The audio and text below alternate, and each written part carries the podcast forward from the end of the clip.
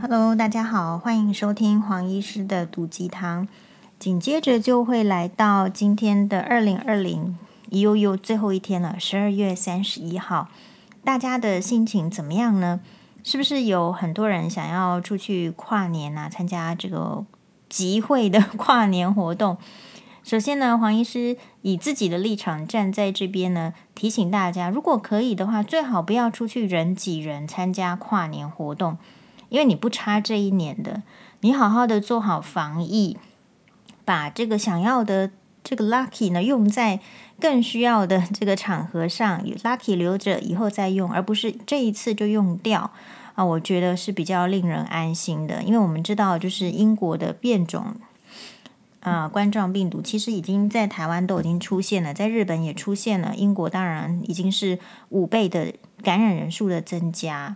哦，所以如果是这样子的情形之下，我们其实面对越严峻的情形，就是越不能够大意。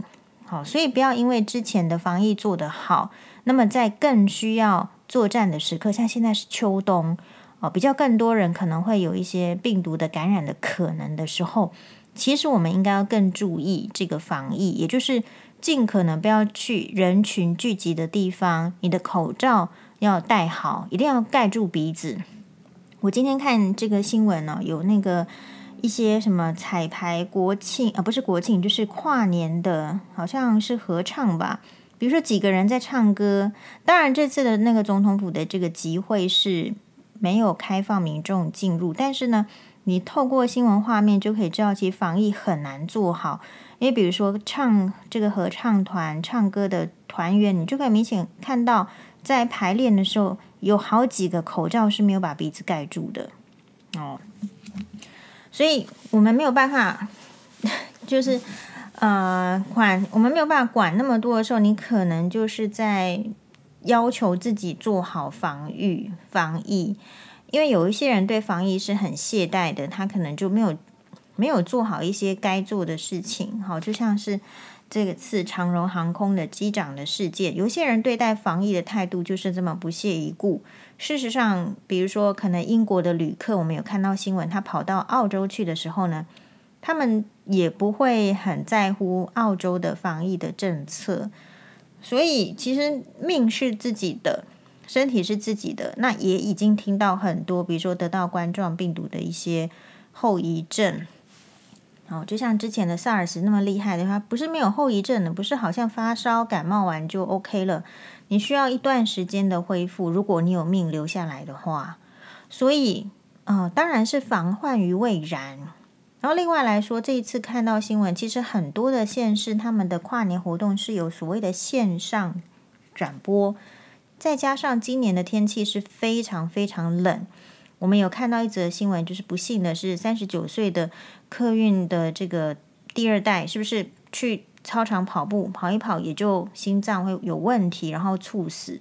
所以其实大家不是说很清楚了解自己的身体状况，所以如果环境的考验变得比较严峻的时候，是不是也应该要更小心呢？哦，不要太大意。总而言之呢，我们。对于自己的健康的守护，哈，要自己尽责任，不要把这个责任推卸给别人，自己要做几分的事，就要好好的做。好，我们今天的主题呢，是要续前一篇，就是讲这个黄医师的说话术第二则的这个续前面的讨论。不过，其实我也已经忘记我第其第一则讲黄医师的说话术在要讲什么。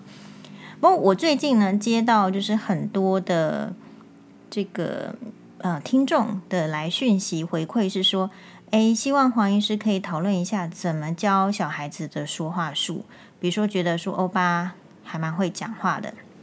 好，那这个部分呢，我就有，有问欧巴，问欧巴有对大家有什么建议？诶，但是 欧巴就说小孩子的思想就很直接，他说就是多说啊。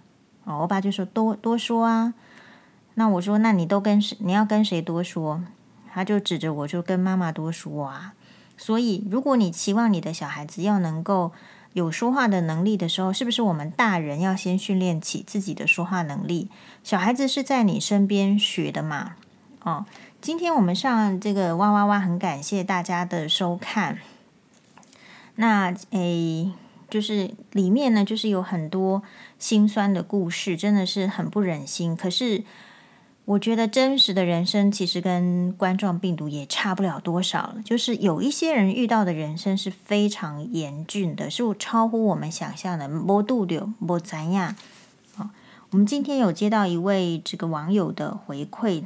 他告他其实是来跟我讲，就是他看了，也许是看了今天的哇哇哇，心有所感，因为他也是嗯离婚，然后有忧郁症，然后要带着小孩，只是说小孩已经大了哦，但是就是常常会觉得自己领这个扣掉劳健保两万出头的薪资，要维持自己的生活，不是那么容易。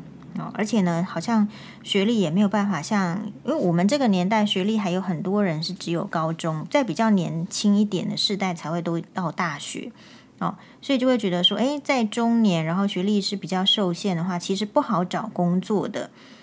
那不好找工作，有时候就会在家里呢，再加上可能还要再受。受到一些啊来自男人的气哈、所以其实是会忧郁的。我就跟他讲说，你从二零二一年开始，你不要管别的，你就是想要生气你就生气，你想要骂人你就骂人，哎，你你不要让别人操纵你的喜怒哀乐，你要有自己的喜怒哀乐啊、那甚至我就提醒他说，其实你你自己目前的情况来讲。你不需要受这些气的，你不需要去受那些，呃，没有能力赚钱给你，没有给你好工作，呃，没有给你好的生活的前夫，还要一直来跟你要东要西的。我们知道啦，很多的离婚家庭哈，虽然表面上是离婚，可是会因为各自的需求，也许还是住在一起。可是住在一起，离婚住在一起的话，难免就还是有点，只是稍微好一点点吧，或者是其实没变。还是有可能会重蹈覆辙，他还是会当你是家人，你还是有时候要煮，你可能还是煮饭，你可能还是被给脸色，哦，所以这样子的人生其实蛮辛苦的，所以我有鼓励他，然后呃也很感谢这一位网友的回应哦，他说感谢您，我要多多跟您学习，我很赞同您的论点，您非常棒，说出了现代女性该有的思想跟生活，所以我常看新闻哇哇哇。看了之后会知道如何保护自己，如何走下去，太感恩了。所以在二零二零年十二月三十一日的最后一天，诶，我们非常感谢新闻哇哇哇这个节目，可以让我觉得不管是男性或是女性，有这个生活中的一个议题可以讨论，有一个新的这个思想的出口，非常重要的节目啊。希望大家呢有时间真的是可以收看。那我要讲的是说，嗯，所以，嗯、为什么黄医师要分享？黄医师要分享，不是说觉得自己比较厉害，因为大家知道的，黄医师觉得谁最厉害呢？黄医师觉得猫熊最厉害。诶，为什么那么胖，屁股那么大，四肢那么短？你这边倒立得很好 哦，所以。嗯，看到大自然，你才会知道自己的渺小跟自己的不足。所以你看到那种很狂妄的人都不要理他，叫他去动物园看团团跟圆圆。哦，好，所以再回归到正题，因为呢，很多的除了叫我问说，诶，欧巴为什么可以讲得比较好，也有人反映说，到了大学生的这个儿子哦，其实是宅男，也不太会跟人家沟通。所以黄医师想要分享一下自己。这样子，经过这么多年来琢磨的说话术，今天我们要从的是，我觉得要从是日常生活呃切入，因为并不是每一个人都有这么多的机会需要去简报啦，哦，说或者说需要上节目啦，或者说需要上台啦。我们一般的能力的建立是先从跟你的哎朋友。同学就是周遭的亲戚沟通开始，那这边的说话术其实也蛮难的。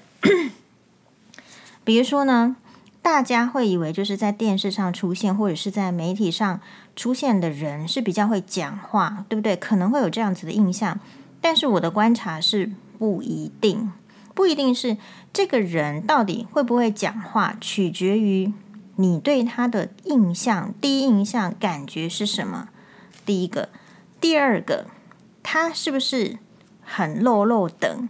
这个讲话如果落落长的时候，他讲的再好，可能讲了一个小时，可是你 catch 不到三分钟的内容。诶，这样好像有点说到好像是自己的 podcast。好，没关系，继续努力。所以其实人家说好的演讲是越短越好，不要超过 五分钟、十分钟。因此你要提醒自己，嗯、你的时间很宝贵，对方的时间很也很宝贵。所以你到底想要说什么？赶快说出来，不要绕圈子。同样的，在这种交际的说话术里面，日常生活的说话术里面，我觉得有一个重点是：如果对方不是你太不是你的 type，不是你的菜，并这里并不是要讲追求不不追求的事情哦。这里是在讲说，如果对方明显的跟你不是一个同痛的人，可是还是要 social 的时候。你有没有需要听他讲那么多废话呢？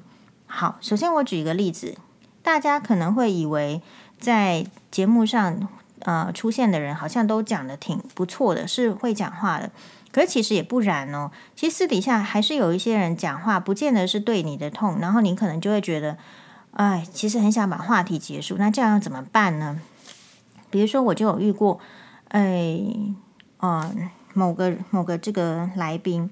那来宾之间也是会寒暄嘛，啊，然后这个我虽然说没有不喜欢这个来宾，可是有时候话题就是不想接。我不是强迫自己要跟别人好的那种人，我觉得朋友是要区别的。有一些人，我们就是要跟他多谈，因为多谈就有收获。可是有一些人，你跟他多谈，你会觉得很很焦躁，很浪费时间。所以我现在要示范的是。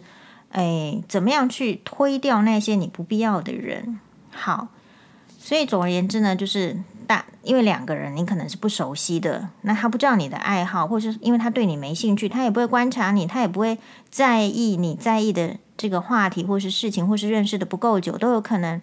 总而言之呢，呃，当我们在讨论生日的时候，然后他就知道了黄医师是射手座，射手座。好，那当然这个。嗯，来宾也很好了，就是要要跟我们有加入这个讨论嘛。可是，可是你知道他说什么吗？他说：“哦，射手座就是嗯，那这个因为我听说你，那你应该这个下盘很稳。”我心里想说，他到底在说什么？我说什么下盘很稳？然后他再继续补充，因为射手座就是人马座嘛，所以下盘很稳。哎，拜托，他是几零年代的人，他是。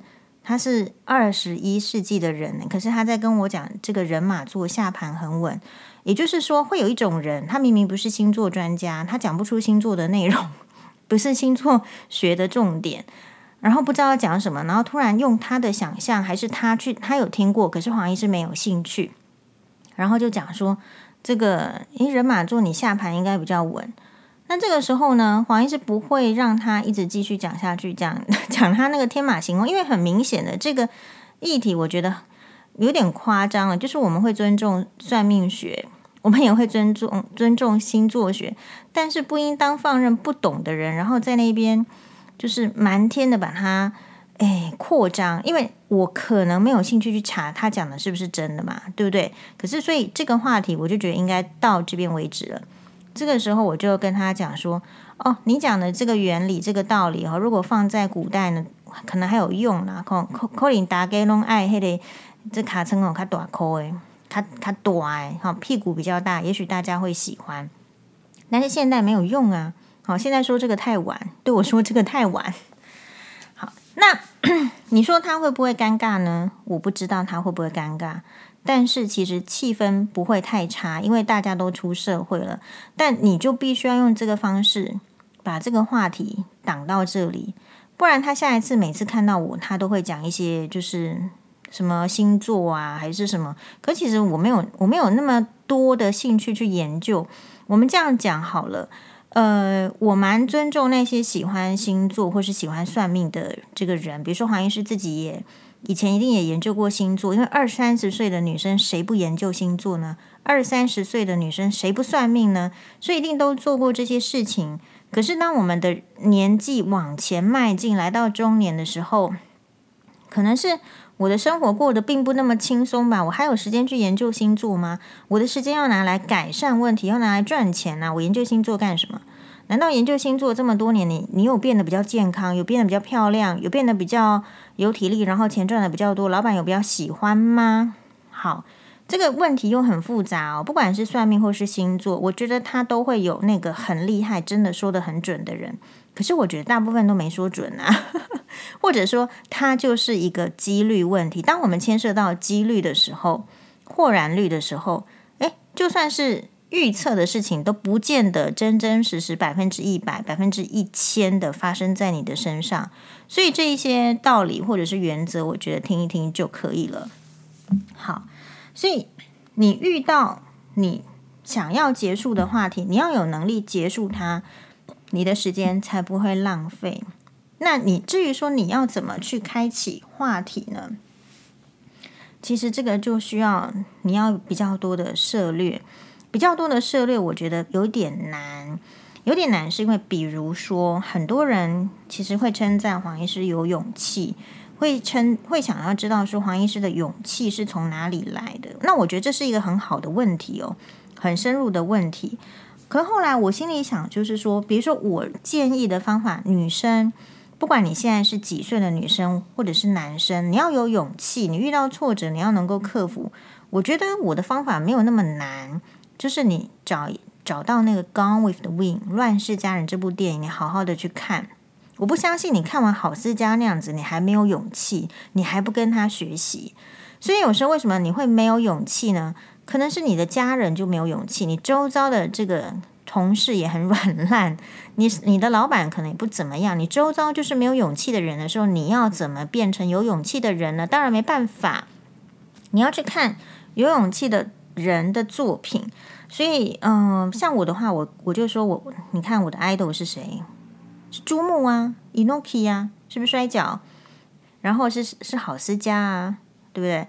所以我喜欢的，或者是说我会去接触到的这种勇气的提示或者是来源吧，就是我有兴趣的。可是当我说你要去看看珠穆的时候，你要去看看郝思嘉的时候，其实很多人这张门票是进不去的，因为可能就没有兴趣。哎呀，黄医师，你怎么跟我说老电影？还有黄医师，你你到底在跟我讲七零年代的摔角巨星是要做啥？所以这个就是嗯比较困难的地方，获得勇气比较困难的地方。但是那也没关系，比如说你可能要从其他的你喜欢的人身上，你觉得他是有勇气的。那么你多看看他的这一生，然后你看看他面对问题的时候怎么解决。所以为什么我会推荐看《Gone with the Wind》这部这个乱世佳人好思嘉？你因为你看到你就会知道说，哦，当一个庄园的千金大小姐长女，爸爸虽然比较喜欢她，她也天生长得比较漂亮，可是，在第一关的感情观，她喜欢的人就不喜欢她。这个要这个挫折要怎么？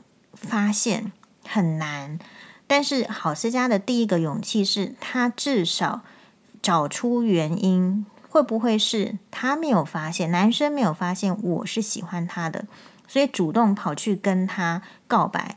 然后第二个勇气的场景就需需要了，可是你告白之后，人家说对不起，我要跟梅兰另一个女人结婚，我爱的不是你，绝对不说我爱你。根本没有承认，所以你是单相思，这个是非常囧的时候，要怎么样有这个勇气度过呢？他那个时候郝思嘉少女时期是比较用不智的方法带过，怎么样呢？摔桌上的陶瓷，然后随便去舞会现场拉了一个人，男人让他爱上他，就跟他结婚来赌气，是不是？然后呢，到了这个接下来又又又因为她的这个老公哦，就。就是梅兰的哥，梅兰的弟弟，因为参加南北战争，然后就死掉。他变寡妇，遇到寡妇之后，他开始发现他要维持他的庄园，他没有办法。他的爸爸开始呃记忆力失智有问题，所以他得他得找一个老公。所以这个时候，你说他有没有勇气呢？他这时候没有道德勇气，很好，因为他要活下去，他要他要他要得到他。生存的力量，他必须保有他原来的东西，他要去守护。这个时候，他把他妹妹的男朋友、妹妹的未婚夫抢了过来，这是不是勇气？你要抢人家的东西 也是要有勇气啊！你要抢人家的男人，难道不需要勇气吗？需要勇气。当然，这个部分就会激起所谓的道德的讨论。所以啦，你在贫穷面前是没有办法讲道德的。你在战争时期是没有办法讲道德的，因为你只要生生存下去，所以这样子也是一个生存下去的勇气。然后他决断采用什么手段，在 在不同的年代，女生应当要知道自己的手段已经不一样了。不同的年代有不同的手段，比如说那个年代，郝思嘉的年代，那个书是写一九三零年代。嗯、距今是八十一年前的那个年代，女生要获得资产或者是要怎么样，她是要一个男人的。可是你现在呢？你的勇气在哪里？你的勇气还需要找一个男人结婚吗？如果抱持这样的想法，就大错特错。因为现在的男人比女人还没有勇气，好，所以 no never，应该是要发展出女性跟男性自己的勇气。男生还是要再加油。好，然后继续看下去，所以。嗯，第三个勇气就是，当白瑞德跟他告白说他喜欢他，然后白瑞德也要很有勇气，因为他知道以郝思嘉跟他一样，呃，照他的说法是精明跟贪婪跟他一样，所以很喜欢郝思嘉之外，他要知道啊，他如果再没有表白，因为后来这个第二个老公又死掉了嘛，对不对？他如果没有再继续表白，他就错失了跟。这个他自己真正喜欢的人在一起的机会，所以即便是他觉得他明知道郝思嘉心里爱的是魏西里，不爱他，可是他还是有勇气去试试看，这又是另外一种勇气，明知不可为而为之这样子的勇气，好像这个也也是这个这个这出剧里面的一个另外一个亮点。这出戏为什么我这么推荐给大家？就是大家没有勇气，就是看完看完就觉得勇气百倍。因为这里面有太多勇气的 的范例了，都不需要我讲。是，然后最后一个场景，黄医师已经讲讲过了。当这个白瑞的还是被这个因为女儿死掉了，然后又看到自己的那个时候特别脆弱嘛，然后又看到郝思嘉，即便自己这么付出心力，他竟然心里还是爱着魏希礼。当然他是是误解，因为其实郝思郝思嘉在那一刻他是了解自己。是喜欢白瑞德的，可是来不及了。白瑞德已经要离他而去，而且摆明着告诉他：哦，虽然这个思嘉求白瑞德说你可以不要走吗？可是他就告诉他说，其实我根本就不关心你怎么想。当男人对你说出这么绝情的话，你也刚失去女儿啊，你也希望这个老公这个男人留下来，可是他就是这样子的斩钉截铁的要走，而且是毫不留情的时候，你要有什么勇气？你要怎么办？好思佳就给你示范啊，是可以哭，哭一哭之后嘛，把眼泪抹干。Tomorrow is another day。哦，黄医师今天好像因为天气比较冷，有点大舌头，是不是要小心中风？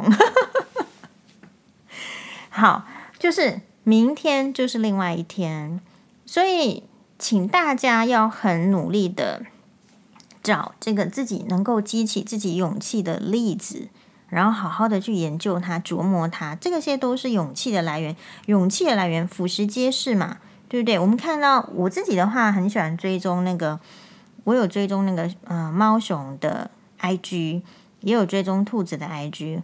比如说，我看到猫熊爬到那么高的地方，然后其实它不怕掉下来，这是不是勇气？所以喽，你注意到猫熊为什么有这种勇气，可以爬到那么高，然后或者是在那边叠来叠去的勇气？你觉得它不会痛吗？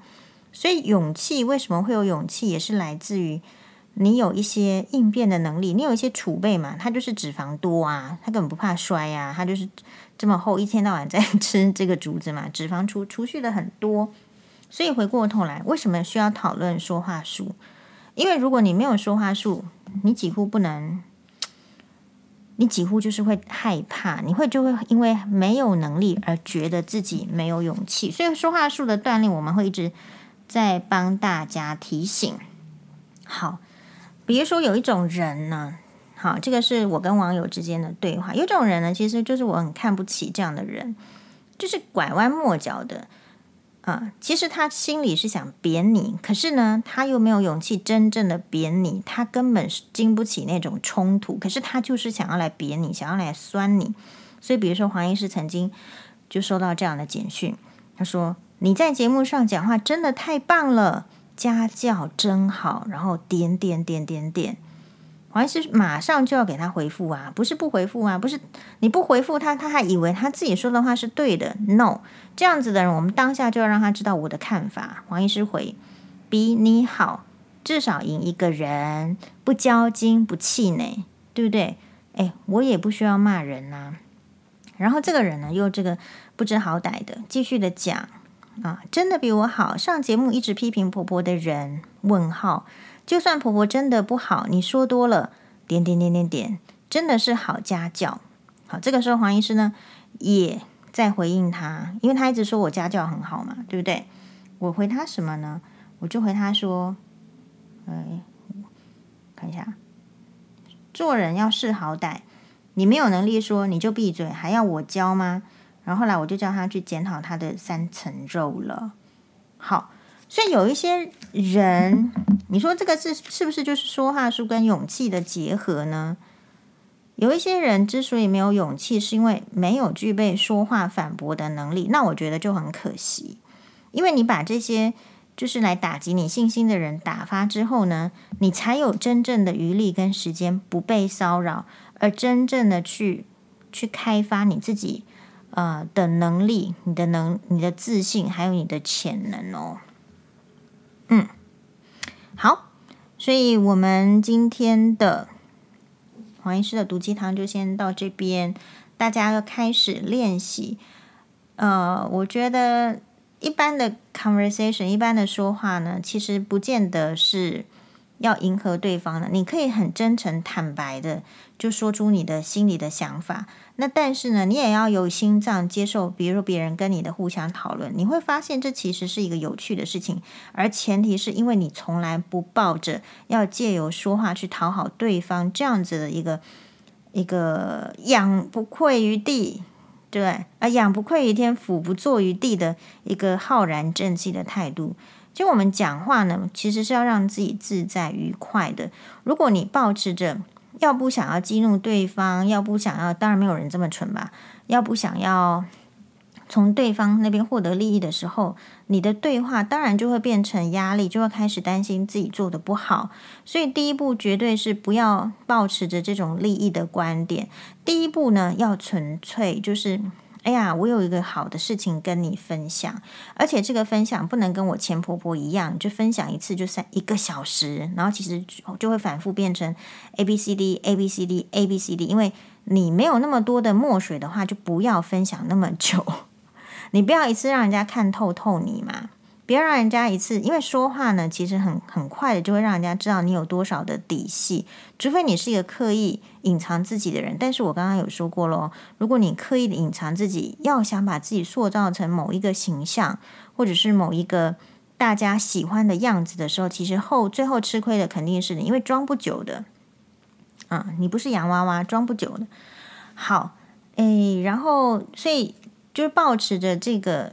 比较简单的心态，然后纯粹的去分享基本的概念，然后你遇到那种就是想要就以为自己很厉害，想要挑战你的人，你要勇于的接受挑战，试着说他说一句你就回一句，最后你就会变成他说一句你可以回十句的黄奕是这样子的态度了。到最后你会发现，当一个人想要来刺你一句，你会回他十句，而且十句他都没办法回答的时候，其他的人再也不会来来跟你五四三了。好喽，就这样子，祝大家在二零二一年一定要把呃学习更好的说话术放到自己的 schedule 里面，因为你这样子，你的人生会更有乐趣，好吗？更少麻烦。谢谢大家，拜拜。